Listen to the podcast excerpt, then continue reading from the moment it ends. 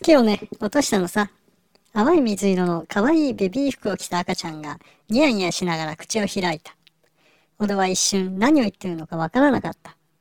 月ってあの空に浮かんでる月かそうだよ。ふふふ。え？月が落ちてきたら地球は全滅じゃないか。そうだね。みんな死んじゃうね。は？お前何やってくれちゃってんだよ。俺は思わず赤ちゃんの胸ぐらを掴んで持ち上げた。ははは。この体をいくら攻撃したって無駄だよ。俺の本体はこの体にないんだから。そう言って赤ちゃんは余裕の表情を見せる。俺は赤ちゃんを乱暴にソファーに放り出すと、急いで窓の外を眺めた。月は青空の向こうに見たこともない巨大さで白く浮かんでいた。疑う余地もなく、月は地球へと迫ってきているのだ。あと半日で落ちてくるよ。赤ちゃんは嬉しそうに言う。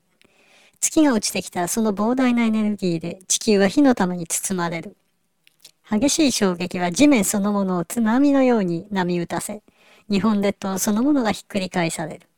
その過程の衝撃波で地表にあるすべてのものが破壊され、また何千度の高温にさらされてすべてが溶け落ちる。まさに地獄絵図が展開されるだろう。当然すべての生物は全滅。人類も全員消え去る。通常、月の軌道なんて変えられない。核爆弾を何発使ったって軌道なんてほとんど変わらないのだ。だが、この世界の断りを知ってしまったこの赤ちゃんには、月の軌道を変えることなど造作もないことだった。俺は AI エンジニア、バリバリの理系だ。少し前なら月が落ちてくる、などという高等無形な話は笑い飛ばしていた。しかし、今はもう科学合理性をもって説明できてしまう。AI を研究していたら、月の落とし方が分かってしまったのだ。何を言ってるのか分からないと思うが、この現実世界は下手なオカルトよりもきなりだったのだ。この物語は、この現実世界がいかに奇妙な構造をしているかを、最先端の科学技術を使って一つずつ解き明かしていく予言の物語。ぜひ、月の落とし方を学んでいってください。